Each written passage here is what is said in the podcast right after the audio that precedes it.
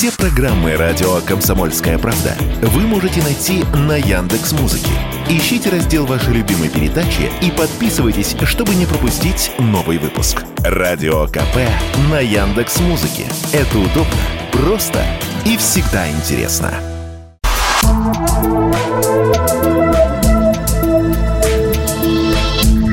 Просто космос.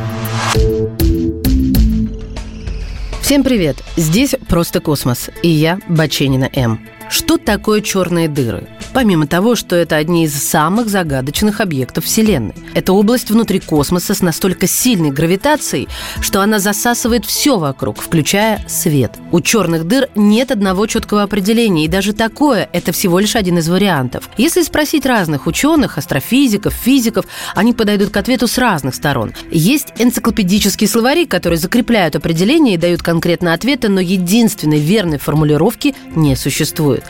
Ну, давайте так. Астрофизики, которым я доверяю, определяют черные дыры как максимально компактный объект, который не демонстрирует свойств поверхности. И размер этого объекта соответствует радиусу Шварцшильда. Это расстояние от центра тела до горизонта событий. А горизонт событий – это точка невозврата или граница черной дыры. Для каждого объекта существует свой радиус Шварцшильда, который можно рассчитать. Если сжать любой предмет до этого радиуса, он превратится в черную дыру дыру.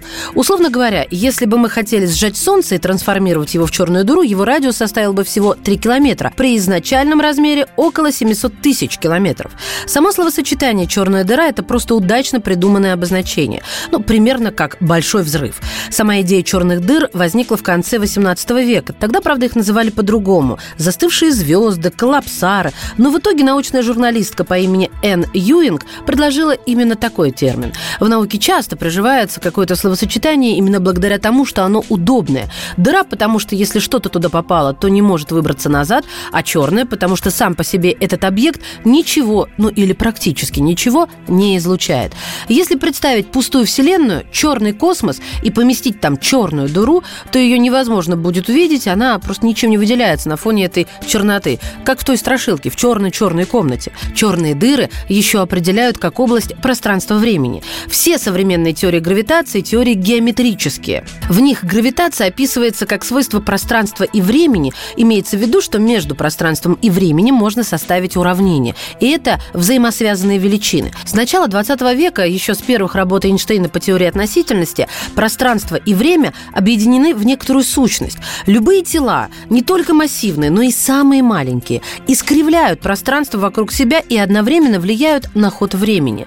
Современные измерения позволяют определить, что в одном месте месте время идет не так, как в другом, можно провести эксперимент и обнаружить эту разницу. Черная дыра – это экстремальный способ воздействия на пространство, когда в одном месте собрали так много вещества или энергии, что пространство-время свернулись и образовали специфическую область. Можно говорить, что черная дыра – это объект, но с бытовой точки зрения объект – это что-то имеющее поверхность. Допустим, если идти по абсолютно темной комнате, можно наткнуться на стол. Это будет объект с началом в конкретной точке точки. Если в абсолютно темной комнате или с завязанными глазами попасть в черную дыру, то ее границу заметить невозможно, потому что нет никакой твердой поверхности, и человек сразу окажется внутри этой области.